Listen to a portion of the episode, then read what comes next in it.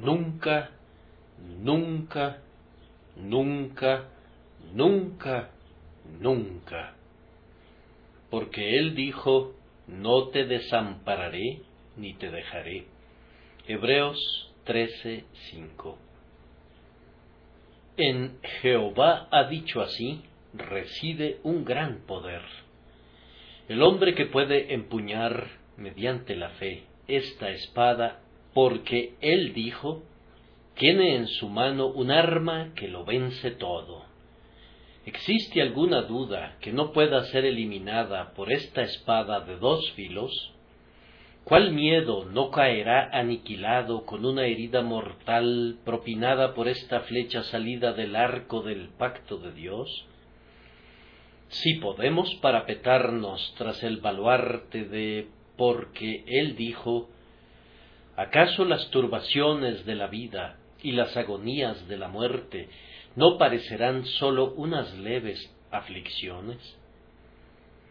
Y no sucederá exactamente lo mismo con las corrupciones internas y con las tentaciones externas, con las tribulaciones que provienen de lo alto y con las tentaciones que surgen de lo bajo, ya sea para encontrar deleite en nuestra quietud o para recibir fortaleza en nuestro conflicto, porque Él dijo, ha de ser nuestro refugio cotidiano. De aquí que debamos aprender, hermanos míos, el valor extremo de escudriñar las escrituras. Pudiera haber una promesa en la palabra que se adapte exactamente a tu caso, pero tú podrías desconocerla y perderte así de su consuelo. Ustedes son como prisioneros recluidos en un calabozo, y pudiera haber una llave en el manojo que abriría la puerta para dejarlos en libertad, pero si no la buscaran, seguirían siendo todavía prisioneros aunque la libertad estuviera al alcance de su mano. En la gran farmacia de la escritura podría estar disponible una potente medicina, pero ustedes seguirían enfermos aunque allí estuviera el remedio preciso que curaría su enfermedad si examinaran y escudriñaran las escrituras para descubrir qué ha dicho él. Además de leer la escritura, ¿No deberíamos pertrechar ricamente nuestras memorias con las promesas de Dios? Podemos recordar los dichos de los grandes hombres y atesoramos los versos de poetas renombrados. ¿No deberíamos ser profundos en nuestro conocimiento de las palabras de Dios? Las escrituras deberían ser los clásicos del cristiano, y así como nuestros oradores citan a Homero, a Virgilio o a Horacio cuando quieren corroborar un punto, así deberíamos ser capaces de citar las promesas de Dios cuando queramos resolver alguna dificultad o suprimir alguna duda. Porque Él dijo, es el fundamento de todas las riquezas y la fuente de toda consolación entonces que repose en ustedes ricamente como una fuente de agua que salte para vida eterna. Y, oh hermanos míos, cuán diligentemente deberíamos probar las escrituras. Además de escudriñarlas, leyéndolas y atesorándolas en nuestra memoria, deberíamos probarlas mediante la experiencia y siempre que comprobemos que una promesa es verdadera, deberíamos identificarla con una señal y anotar que nosotros también coincidimos con lo que dijo alguien en la antigüedad, ella es mi consuelo en mi aflicción, porque tu dicho me ha vivificado. Aguarda a Jehová, dice el salmista, y luego agrega, sí, espera a Jehová, como si su propia experiencia lo condujera a hacer eco a la voz de Dios para sus oyentes. Prueba la promesa, presenta el cheque de Dios en el mostrador y registra que fue cambiado. Sujeta la palanca que Él destina para levantar tus tribulaciones y comprueba que posee un poder real. Echa este árbol divino en las aguas amargas de tu mara y aprende cómo las endulza. Toma esta sal y échala en las turbias aguas y atestigua que son sanadas así como fueron sanas las aguas de antaño por el profeta Eliseo. Gustad y ved que es bueno Jehová, pues nada falta a los que le temen. Ustedes notarán que, a semejanza de su maestro, los apóstoles solían recurrir a las citas.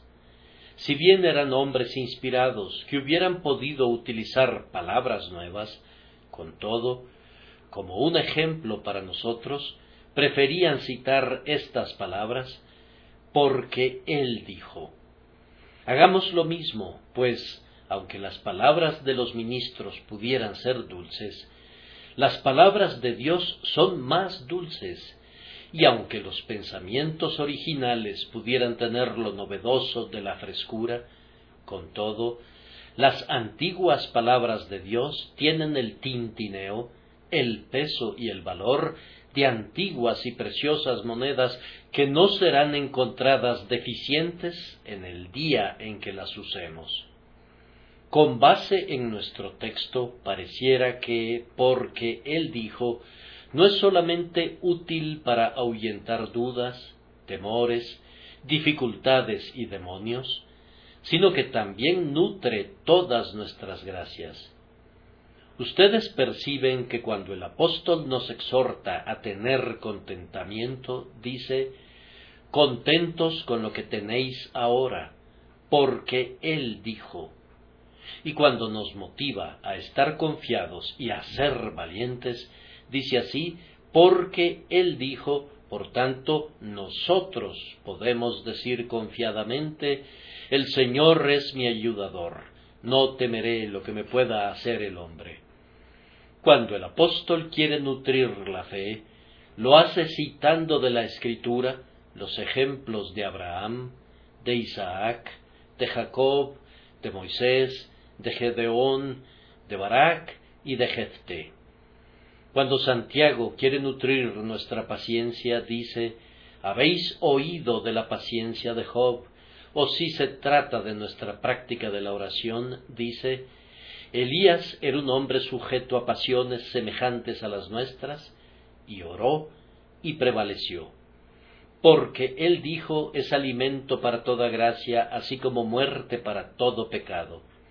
Aquí tienen ustedes un nutrimento para lo bueno y un veneno para lo malo. Escudriñen entonces las escrituras, pues así se desarrollarán sanos, fuertes y vigorosos en la vida divina.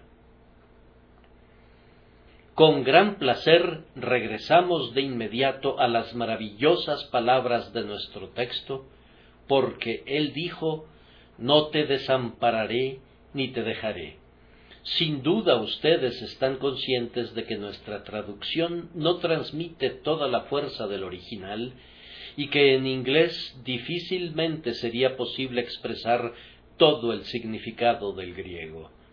Podríamos traducirlo así, porque él dijo, yo nunca, nunca te dejaré, yo nunca, nunca, nunca te desampararé, pues aunque esa no sería una traducción literal, sino más bien una traducción libre, con todo, como hay cinco negaciones en el griego, nosotros no sabemos cómo expresar su fuerza de ninguna otra manera. Dos negaciones se anulan en nuestro idioma, pero aquí, en el griego, intensifican el significado cuando se repiten la una después de la otra, como supongo que lo habrían hecho las cinco piedras que David tomó del torrente si la primera no hubiera bastado para hacer que el gigante se tambaleara. El verso que acabamos de cantar hace unos instantes es una excelente traducción del original. Al alma que se ha apoyado en Jesús en busca de reposo, yo no la abandonaré, no la abandonaré a sus enemigos, aunque todo el infierno procure embestir a esa alma, yo nunca, no, nunca, no, nunca la abandonaré. Aquí tienen las cinco negaciones muy bien colocadas y en la medida de lo posible se conserva muy fielmente la fuerza del griego. Al tratar de exponer esta quíntuple seguridad, esta quinta esencia de consolación, tendremos que pedirles que presten atención, ante todo, a una terrible condición o aquello que es negado. En segundo lugar, a una agraciada promesa o aquello que es garantizado positivamente. A continuación, hemos de observar las notables ocasiones o tiempos en los que esta promesa fue expresada, diremos unas cuantas palabras sobre ciertas dulces confirmaciones que comprueban que el texto es veraz, y luego, en quinto lugar, presentaremos unas conclusiones necesarias que fluyen de las palabras de la promesa. Entonces, consideren ante todo una terrible condición perdidos y desamparados por Dios. Si intentáramos describir este estado mental, sería una vana empresa. He pensado en él, he soñado con él, y lo he sentido en la débil medida en que un hijo de Dios puede sentirlo, pero no sé cómo describirlo. El desamparo implica una completa soledad. Pongan a un viajero en un vasto desierto aullante, en el que por muchas leguas no hay trazas de seres humanos ni pisadas de ningún viajero. El desventurado viajero solitario clama pidiendo ayuda, pero el eco vacío de las rocas es su única respuesta. Ninguna ave surca el aire, no hay ni un chacal que aceche en el yermo, ni un solo insecto le hace compañía bajo los rayos del sol, no hay ni siquiera una solitaria hojita de hierba que le recuerde a Dios. Con todo, ni siquiera allí está solo, pues esas rocas demuestran que hay un Dios y la arena caliente debajo de sus pies y el sol abrasador encima de su cabeza dan testimonio de una deidad presente. Pero ¿cuál no será la soledad de un hombre abandonado por Dios? Ninguna migración podría ser tan terrible como esta pues dice, si tomare las alas del alba y habitare en el extremo del mar, allí tú estás. Una condición así sería peor que el infierno, pues David dice, y si en el Seol hiciere mi estrado, he aquí, allí tú estás. La soledad es un sentimiento que no le produce ningún deleite a nadie. La soledad puede tener algunos encantos, pero quienes son forzados a ser sus cautivos no los han descubierto. Una soledad pasajera pudiera proporcionar algún placer, pero estar solo, completamente solo, es algo terrible. Estar solo, sin Dios, es una soledad tan enfática que yo desafío incluso al labio de un réprobo a expresar el horror y la angustia que deben estar concentrados en esa soledad.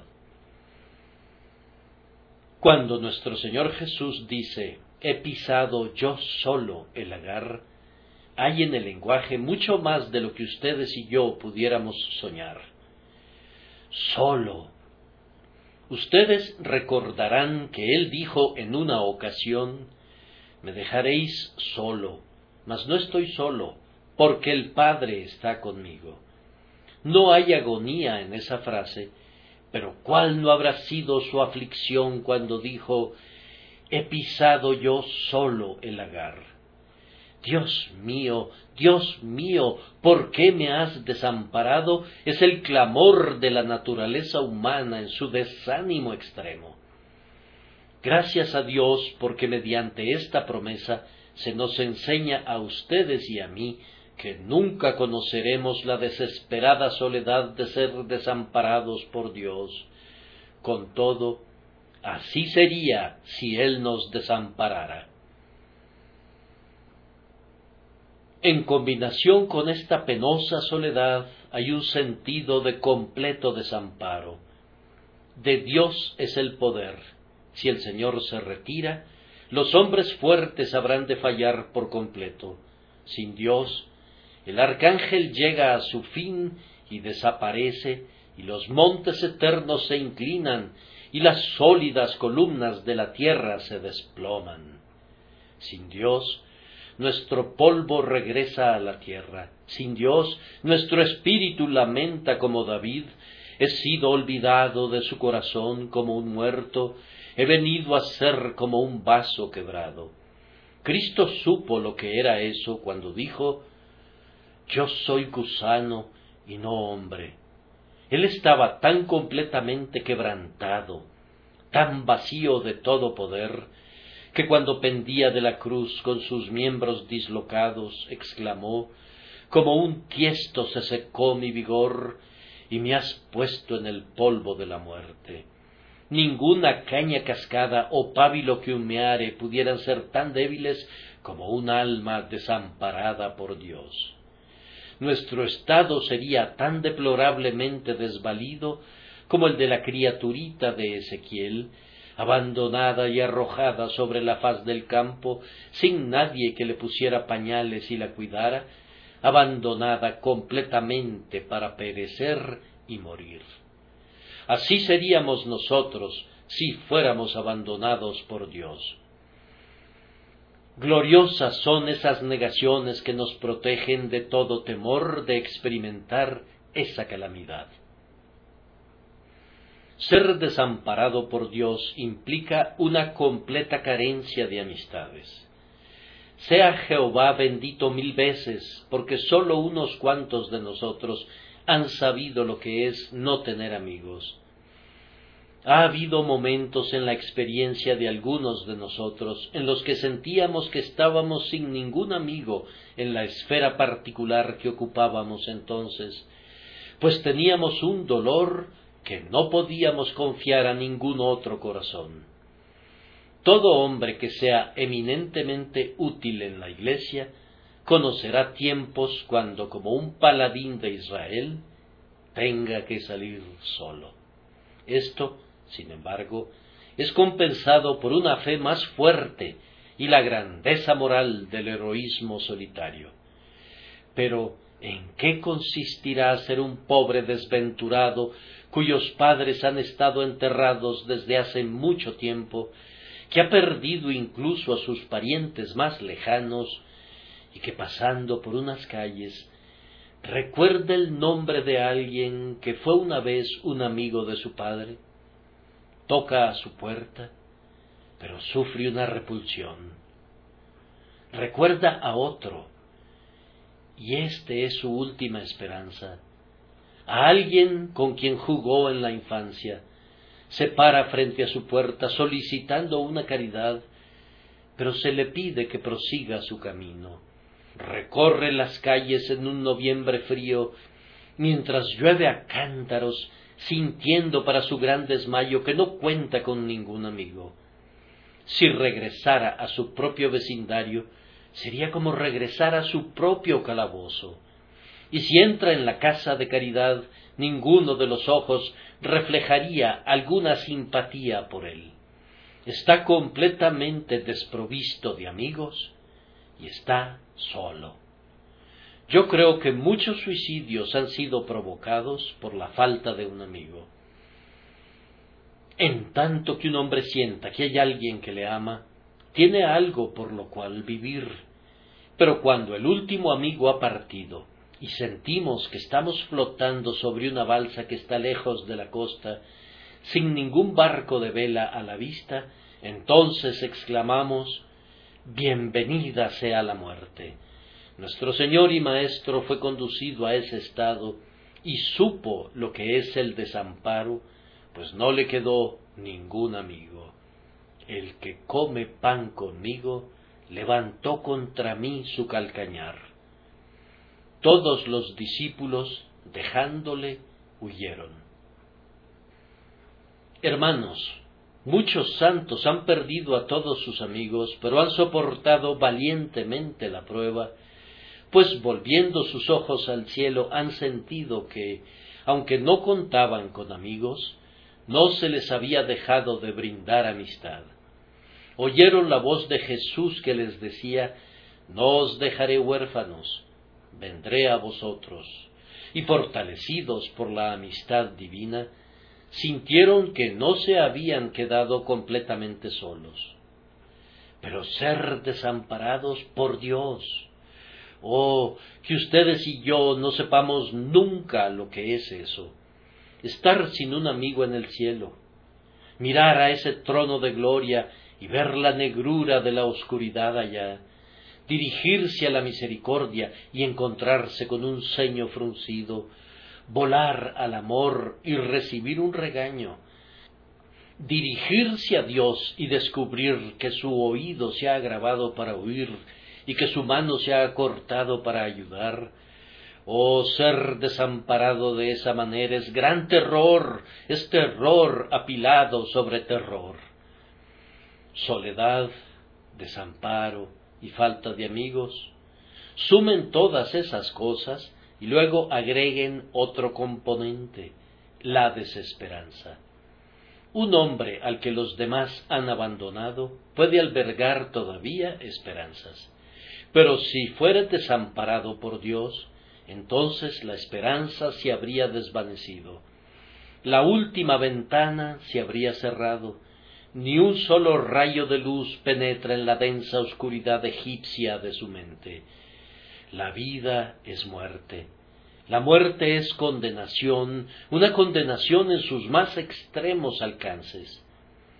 Si mira a los hombres, no son más que cañas cascadas.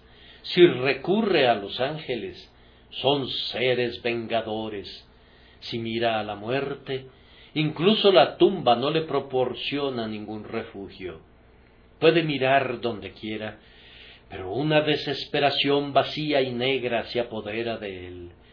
Nuestro bendito Señor conoció esto cuando amante y amigo le desampararon, y sus conocidos permanecieron en la oscuridad. Fue únicamente su fe trascendente la que le permitió decir, después de todo, no dejarás mi alma en el Seol, ni permitirás que tu santo vea corrupción. La negra sombra de esta completa desesperación lo cubrió cuando dijo Mi alma está muy triste hasta la muerte, y era su sudor como grandes gotas de sangre que caían hasta la tierra. Para compensar este quíntuple abandono contra el cual tenemos las cinco negaciones, agreguemos a toda esta soledad, desamparo, falta de amigos y desesperación, un sentido de indecible agonía.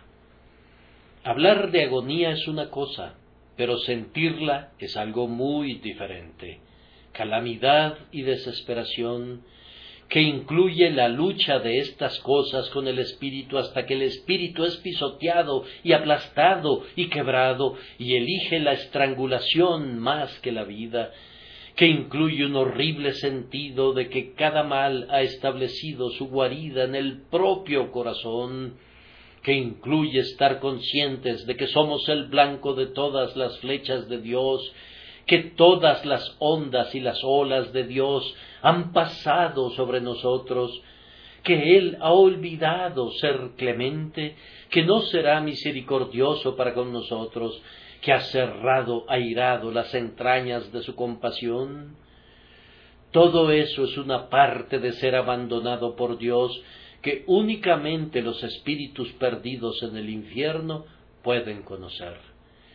Nuestra incredulidad nos permite algunas veces un atisbo de lo que sería eso, pero se trata de un atisbo únicamente, de una mirada únicamente. Demos gracias a Dios porque somos librados de todo temor de este tremendo mal. Por medio de cinco heridas, nuestro Redentor mata nuestra incredulidad.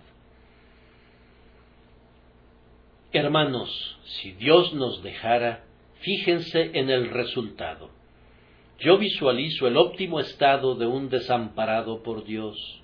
Es incertidumbre y azar yo preferiría ser un átomo al que Dios gobierna, al que le predestina su senda y fuerza a seguir avanzando de acuerdo a su propia voluntad, que ser un arcángel dejado a mi propio arbitrio para hacer lo que yo quisiera y para actuar como me pluguiera sin el control de Dios, pues un arcángel dejado de Dios pronto perdería su camino y caería en el infierno, o se derretiría y caería y moriría.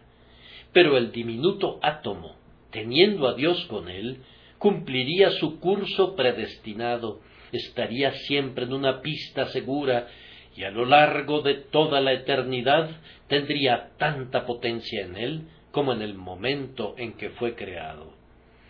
No puedo entender por qué algunas personas están tan encariñadas con el libre albedrío.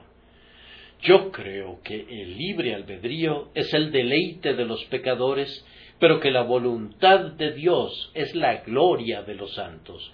No hay nada de lo que yo desee deshacerme tanto como de mi propia voluntad para ser absorbido en la voluntad y el propósito de mi Señor. Actuar según la voluntad de aquel que es sumamente bueno, sumamente veraz, sumamente sabio y sumamente poderoso, me parece que es el cielo. Que otros elijan la dignidad de la independencia. Yo, en cambio, ansío la gloria de estar enteramente muerto en Cristo y únicamente vivo en Él. Oh, queridos amigos, si el Señor nos desamparara, nuestro curso sería incierto para decirlo de la mejor manera, y pronto terminaría en la nada.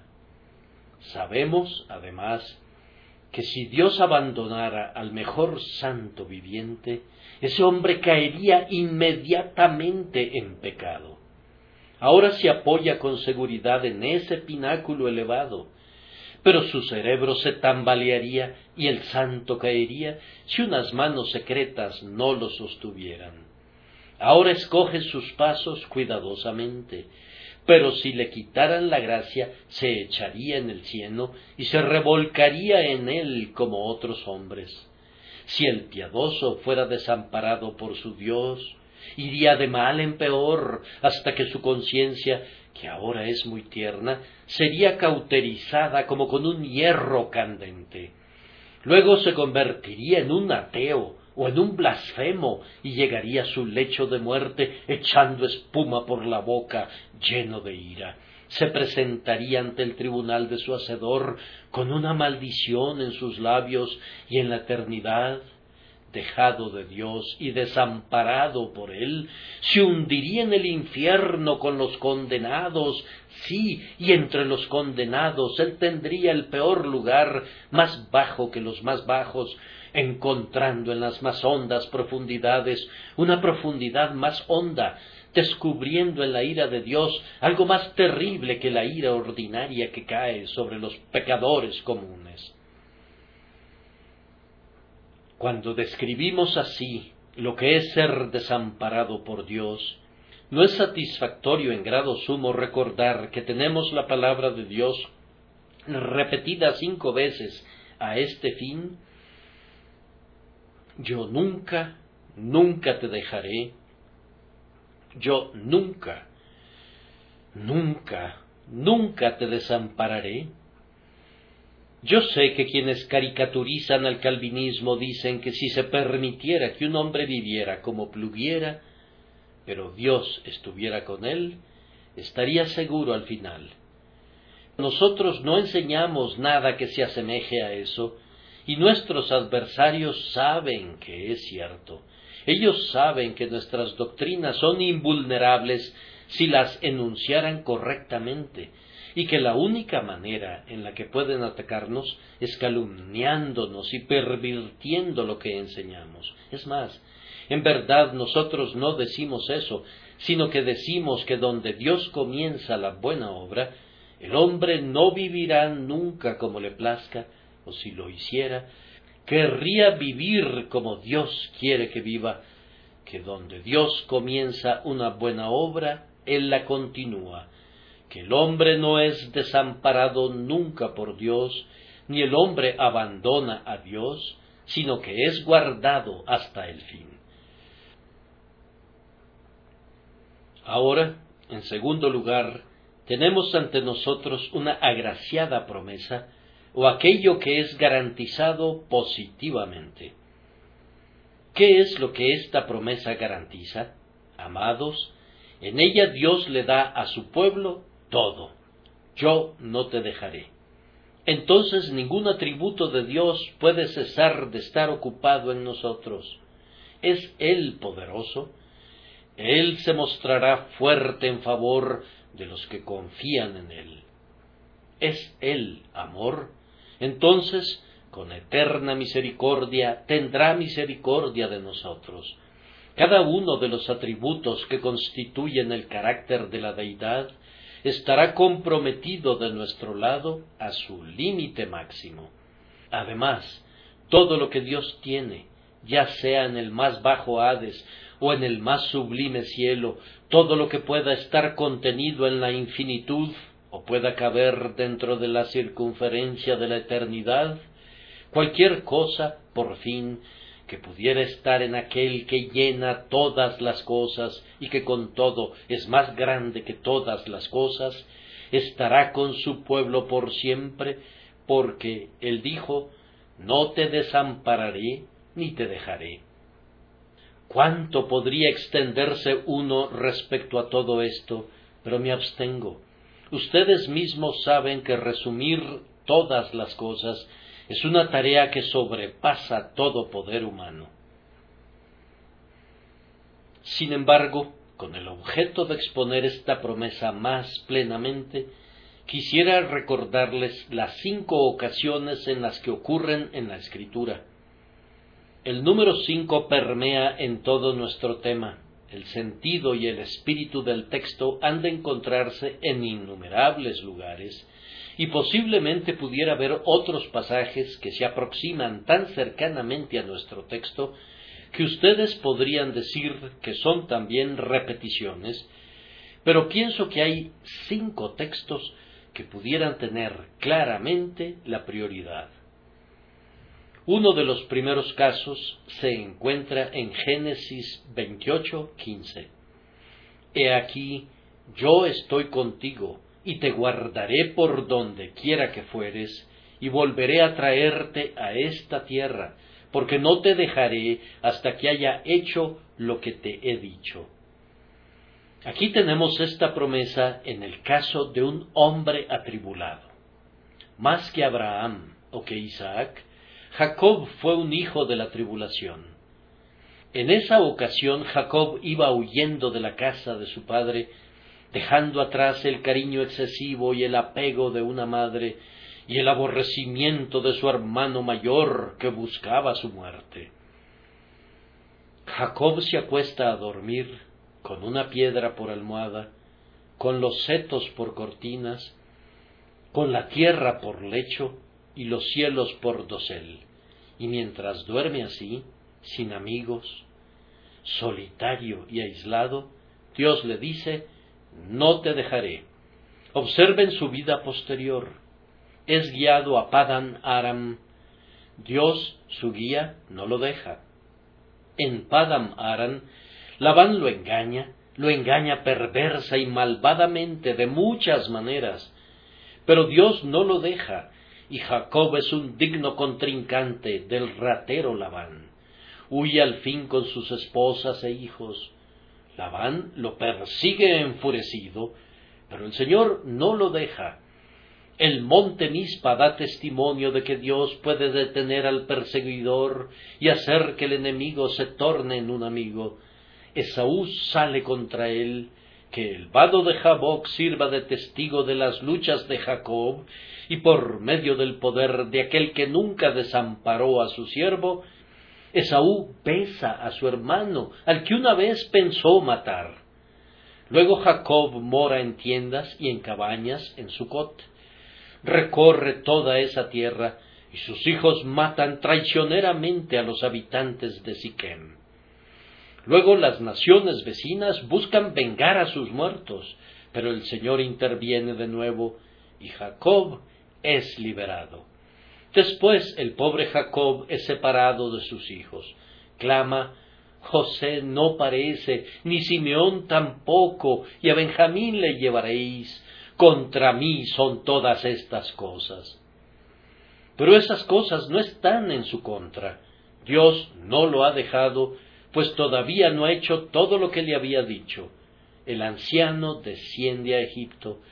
Sus labios se refrescan cuando besa las mejillas de José, su hijo dilecto, y hasta el final, cuando encoge sus pies en la cama y canta acerca de aquel silo que habría de venir y del cetro que no sería quitado de Judá, el buen anciano Jacob demuestra que en seis tribulaciones Dios está con su pueblo y en siete no lo desampara, que incluso hasta las canas Él no cambia y hasta la vejez lo soportará.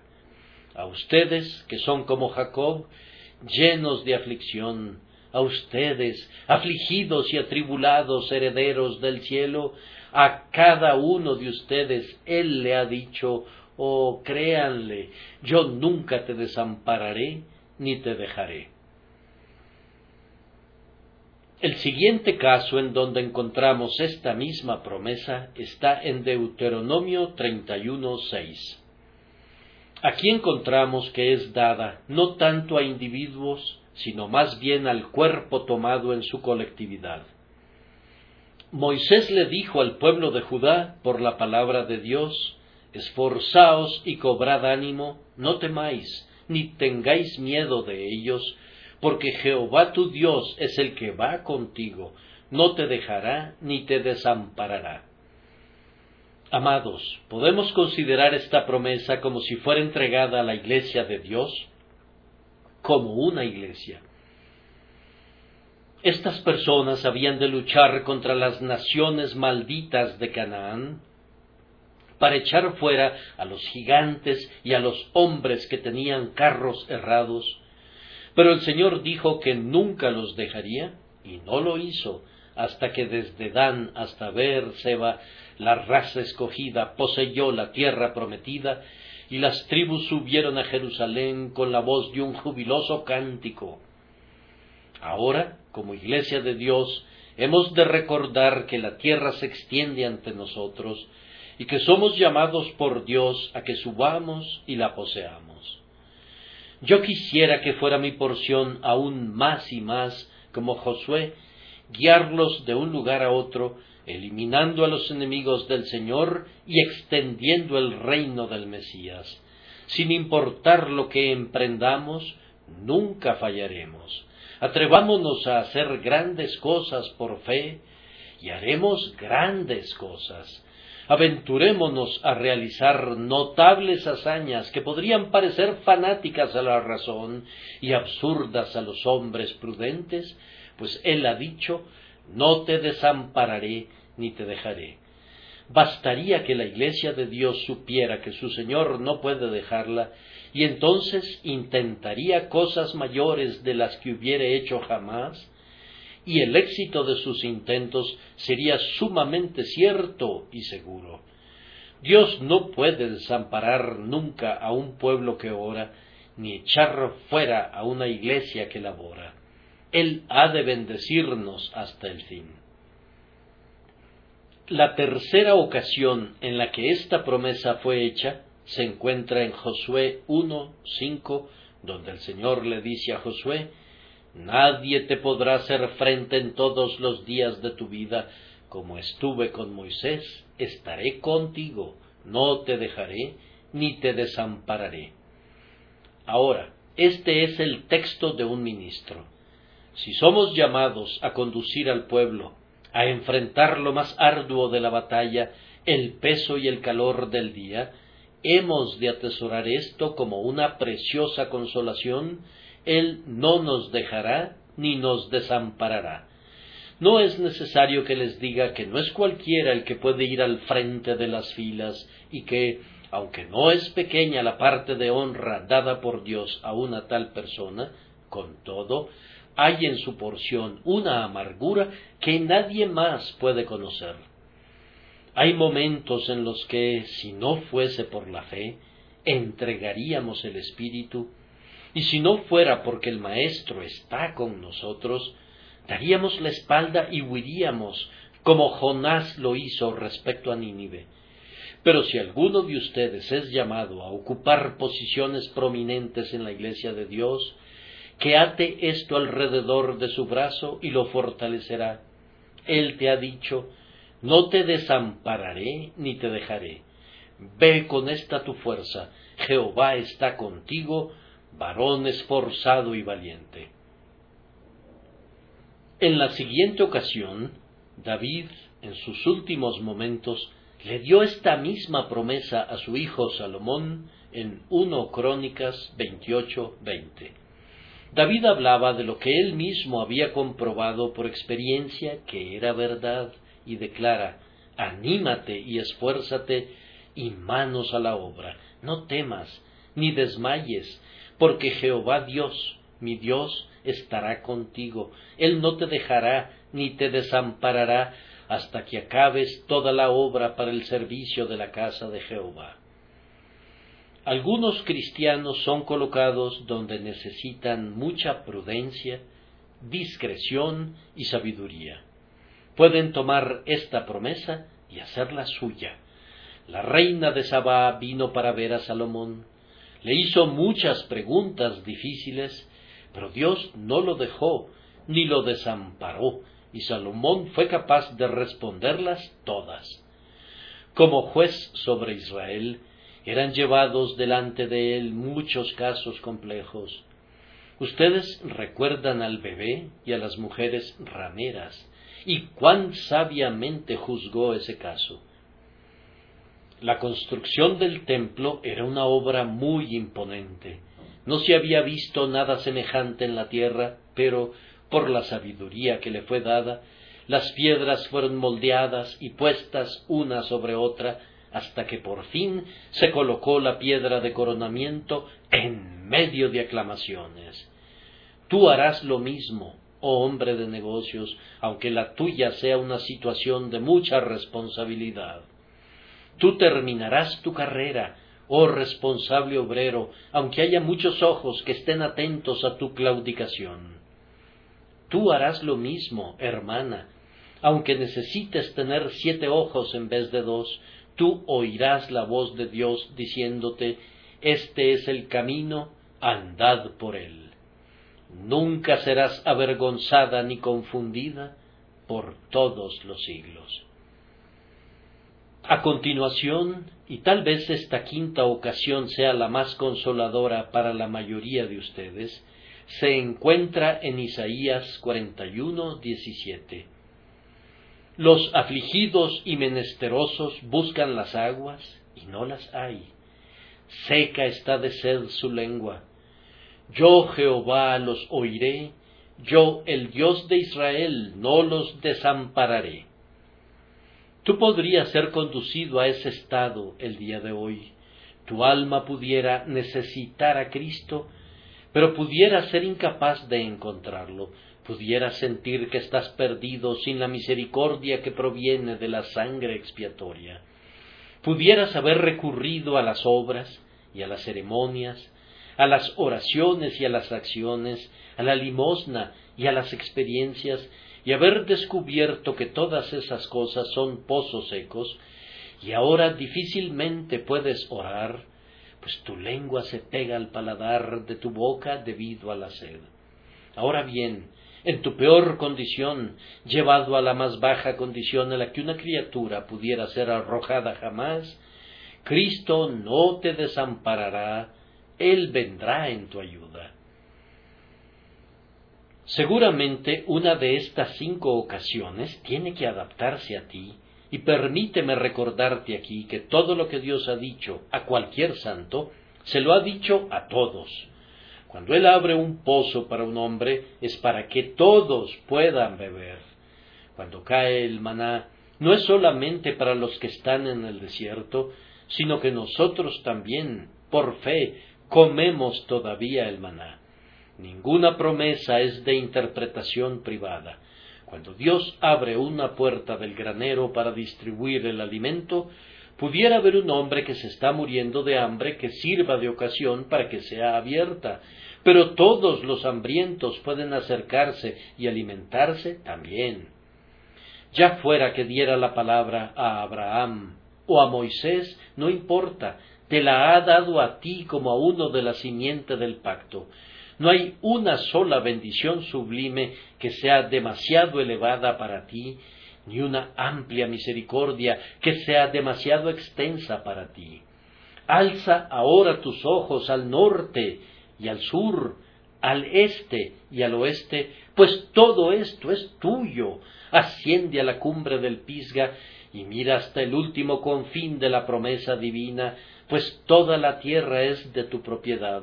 No hay ni un solo torrente de agua viva del cual no puedas beber. Si la tierra fluye leche y miel, come la miel y bebe la leche.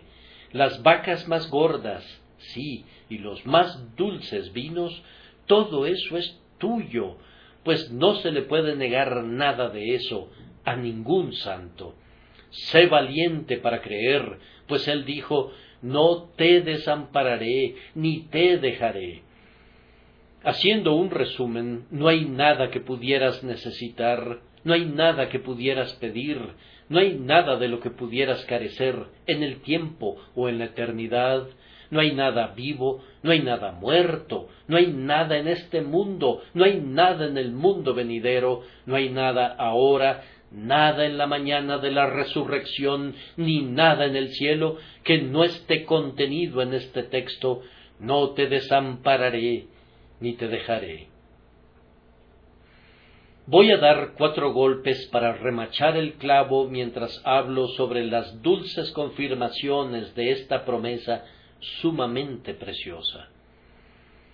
Permítanme recordarles que el Señor no dejará a su pueblo ni querría hacerlo en razón de su relación con ellos. Él es tu Padre. ¿Acaso tu Padre te dejaría? ¿Acaso no ha dicho se olvidará la mujer de lo que dio a luz para dejar de compadecerse del hijo del vientre? Aunque olvide ella, yo nunca me olvidaré de ti. Siendo tú malo, ¿Dejarías que tu hijo pereciera? Nunca, nunca. Recuerda que Cristo es tu esposo. Siendo tú un esposo, ¿descuidarías a tu esposa?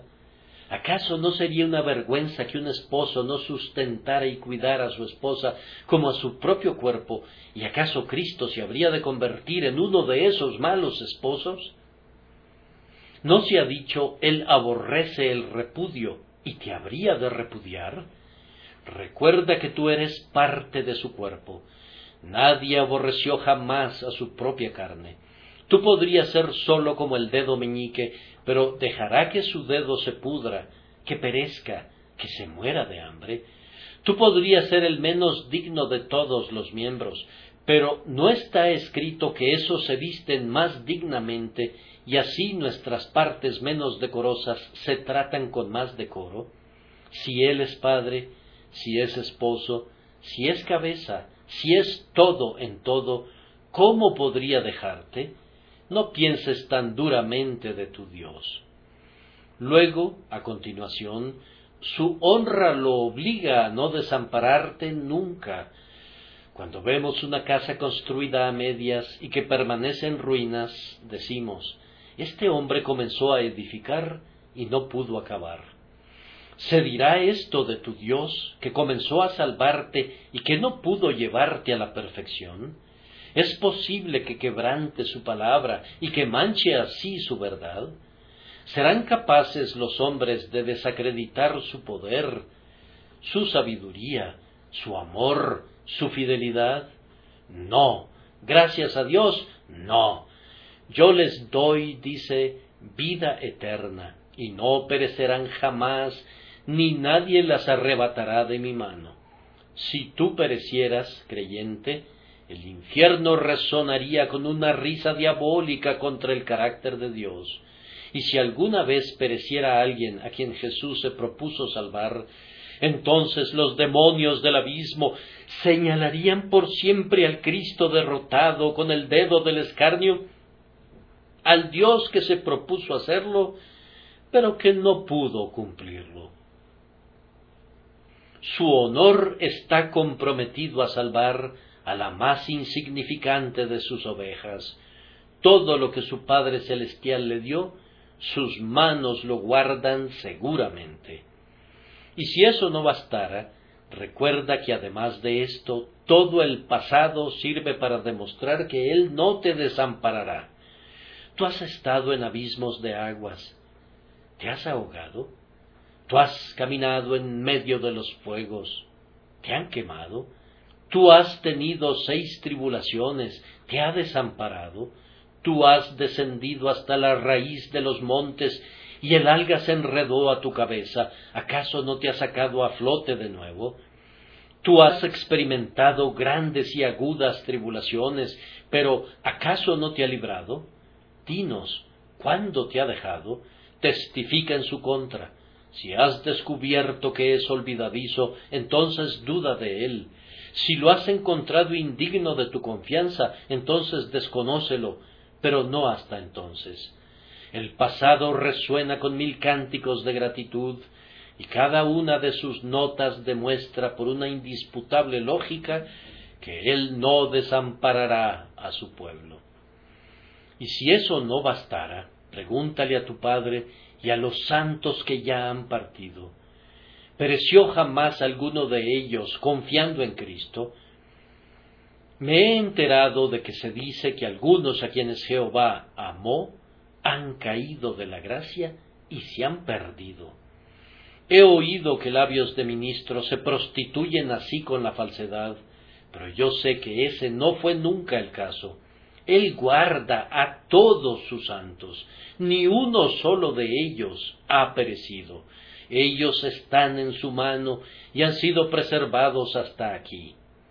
David deplora, todas tus ondas y tus olas han pasado sobre mí. Con todo, exclama, espera en Dios, porque aún he de alabarle. Jonás se lamenta, la tierra echó sus cerrojos sobre mí para siempre, y sin embargo, al poco tiempo dice, la salvación es de Jehová. Ustedes, seres glorificados en lo alto, a través de muchas tribulaciones han heredado el reino y ataviados con sus vestiduras blancas, ustedes sonríen desde sus tronos de gloria y nos dicen, no duden del Señor ni desconfíen de Él, Él no ha desamparado a su pueblo, ni ha echado fuera a sus elegidos. Amados amigos, no hay ninguna razón por la que nos deba desechar. ¿Pueden aducir ustedes alguna razón por la que Él debería repudiarnos? ¿Es acaso la pobreza de ustedes, la desnudez, el riesgo, el peligro de su vida? En todas estas cosas somos más que vencedores por medio de aquel que nos amó. ¿Dices que son tus pecados? Entonces yo te respondo que el pecado no puede ser nunca una causa para que Dios deseche a su pueblo, pues ellos estaban llenos de pecado cuando abrazó sus personas la primera vez y abrazó su causa. Esa habría sido una razón por la que nunca debió amarlos, pero habiéndolos amado cuando estaban muertos en delitos y pecados, su pecado no puede ser nunca una razón para dejarlos. Además, el apóstol dice, estoy seguro de que ni la muerte, ni la vida, ni ángeles, ni principados, ni potestades, ni lo presente, ni lo porvenir, y el pecado es una de las cosas presentes, y me temo que es una de las cosas por venir, ni lo alto, ni lo profundo, ni ninguna otra cosa creada nos podrá separar del amor de Dios, que es en Cristo Jesús, Señor nuestro. Oh Hijo de Dios, no hay temor de que uses indebidamente esta preciosa verdad. El profesante de piedad, que es de origen villano, podría decir voy a pecar, pues Dios no me desechará. Pero ustedes que son herederos del cielo no dirían eso, más bien atarán esto alrededor de su corazón y dirán Ahora voy a amar a aquel que habiendo amado a los suyos, los amó hasta el fin. A Dios sea la gloria. En medio de todo mi pecado y cuidados y dolor, su espíritu no me soltará. Esclavos que temen la maldición de Dios, aplíquense a sudar y trabajar arduamente. Nosotros somos sus hijos y sabemos que no puede expulsarnos de su corazón. Que Dios nos libre de la infame servidumbre de la doctrina que hace que los hombres teman que Dios pueda ser infiel, que Cristo pueda divorciarse de su propia esposa y que pueda permitir que los miembros de su propio cuerpo perezcan que muera por ellos y sin embargo que no los salve. Si hay alguna verdad que la Escritura enseña, es que los hijos de Dios no pueden perecer. Si este libro nos enseña algo, si no es una ficción de principio a fin, nos enseña en cien lugares que proseguirá el justo su camino y el limpio de manos aumentará la fuerza los montes se moverán y los collados temblarán, pero no se apartará de ti mi misericordia, ni el pacto de mi paz se quebrantará, dijo Jehová, el que tiene misericordia de ti. Y ahora, en quinto lugar, veremos las conclusiones apropiadas que han de extraerse de esta doctrina. Una de las primeras conclusiones es el contentamiento, el apóstol dice, teniendo sustento y abrigo, estemos contentos con esto, porque él dijo, no te desampararé ni te dejaré. Ismael, el hijo de Agar, tenía su agua en un odre y él hubiera podido reírse de Isaac, porque Isaac no poseía ningún odre, pero la diferencia entre ambos consistía en que Isaac habitaba junto al pozo. Ahora bien, algunos de nosotros tenemos muy poco en este mundo. No tenemos ningún odre de agua, ni ninguna provisión a la mano, pero, por otra parte, vivimos junto al pozo y eso es todavía mejor.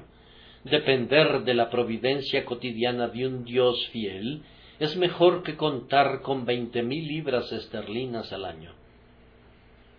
La siguiente lección es la valentía. Digamos valientemente, Dios es el que me ayuda. ¿Qué puede hacerme el hombre? Un hijo de Dios temeroso. Vamos, no hay nada que sea más contrario a su naturaleza. Si alguien nos persiguiera, mírenlo al rostro y sopórtenlo alegremente. Si se rieran de ustedes, que se rían. Ustedes podrán reír cuando ellos aúllen. Si alguien los despreciara, estén contentos de ser despreciados por los necios y ser incomprendidos por los locos. Sería duro si el mundo nos amara, pero es algo fácil si el mundo nos odia.